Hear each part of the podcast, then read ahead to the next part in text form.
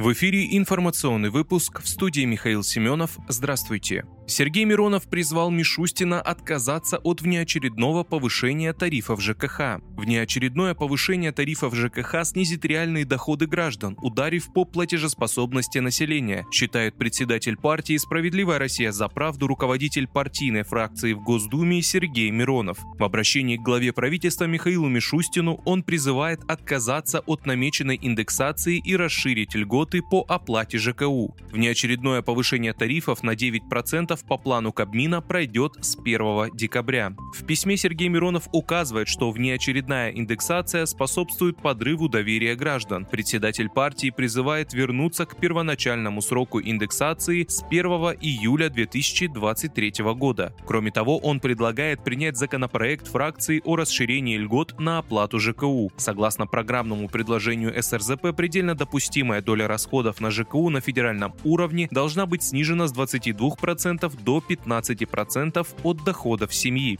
Проблемы ЖКХ нужно решать, но никак не за счет граждан. Нужно разбираться с непрозрачными тарифами и сверхприбылями монополий, махинациями УК, а кошельки граждан и так пустые оставить в покое, подчеркнул Сергей Миронов.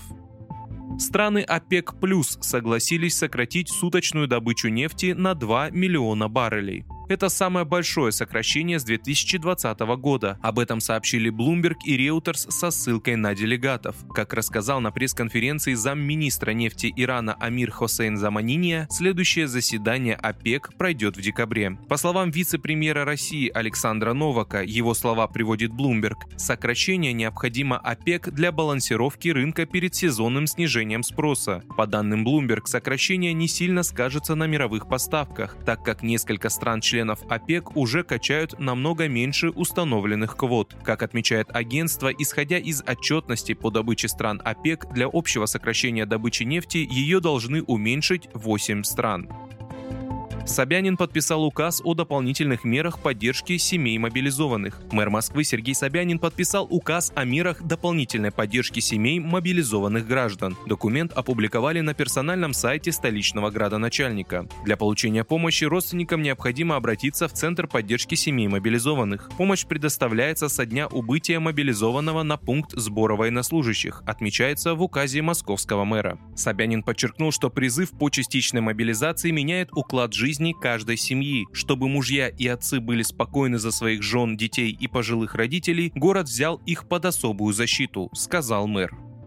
Путин присвоил Кадырову второе за полгода генеральское звание. Президент России Владимир Путин присвоил главе Чечни Рамзану Кадырова звание генерал-полковника. Об этом чеченский лидер сообщил в своем телеграм-канале. Хочу поделиться с вами еще одной приятной новостью. Президент России присвоил мне звание генерал-полковника. Указ вышел за номером 709. Владимир Владимирович лично сообщил мне об этом и поздравил меня, поделился он. Кадыров поблагодарил Путина за высокую оценку его заслуг. Это для меня большая честь есть, отметил он и пообещал оправдать авансом оказанное доверие. Вы слушали информационный выпуск. Оставайтесь на справедливом радио.